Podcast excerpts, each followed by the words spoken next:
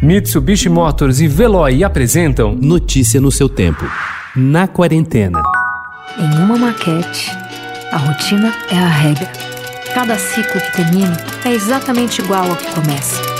O bonde nunca se atrasa, o carro azul sempre cruza os trilhos na mesma direção.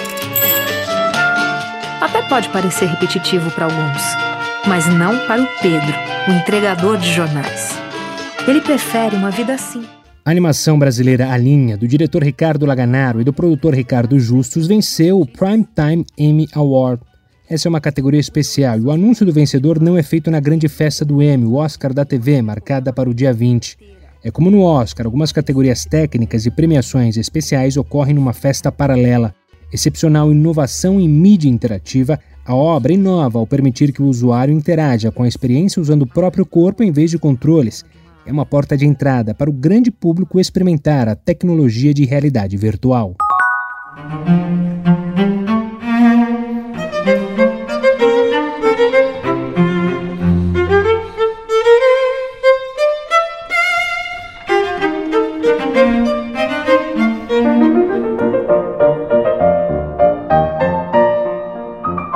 Beethoven foi atropelado pelo novo coronavírus. Em todo o mundo, comemorações pelo aniversário de número 250 do compositor, programadas ao longo dos últimos anos, foram canceladas ou adiadas para 2021. E no Brasil não foi diferente. Mas com orquestras voltando aos poucos a se apresentar, o compositor tem sido presença constante no repertório de palcos como a Sala São Paulo ou a Sala Cecília Meirelles. E estará também na principal atração da série digital da cultura artística em setembro. Amanhã a entidade transmite em seus canais no Facebook, YouTube e Instagram um concerto exclusivo com o violoncelista Gauthier Capunçon, com o pianista Jérôme Ducrot e com duas sonatas para violoncelo do compositor.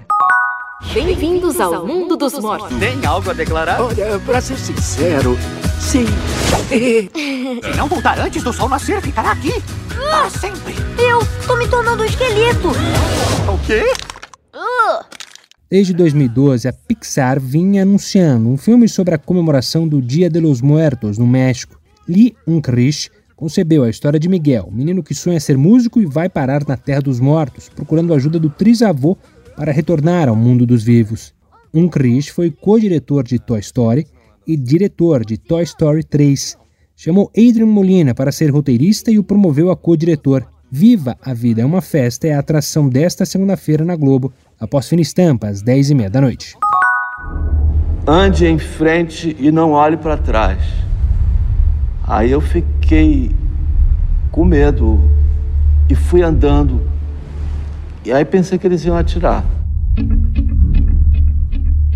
Autor de um filme ensaístico godardiano, Cinema Falado, de 1986, Caetano Veloso recebeu duras críticas na época. Muita gente foi contra, como se ele, por ser cantor e compositor, não pudesse ser diretor também. Caetano continuou ligado ao cinema pela música, mas nessa segunda, um dia tão especial, é ator e coautor de um filme sobre o episódio de sua prisão durante a ditadura militar. Às duas horas da tarde na Itália, nove horas da manhã no Brasil, Narciso, em férias, terá sessão especial fora de concurso no Festival de Veneza. O filme adota uma forma muito simples: um homem, você, sentado e falando. A ideia de fazer o filme, a escolha dos diretores e a locação nasceram da mulher dele, Paula Lavigne. Notícia no seu tempo. Oferecimento: Mitsubishi Motors e Veloy. Se precisar sair, vá de Veloy e passe direto por pedágios e estacionamentos. Aproveite as 12 mensalidades grátis. Peça agora em veloy.com.br e receba seu adesivo em até 5 dias úteis. Veloy, piscou, passou.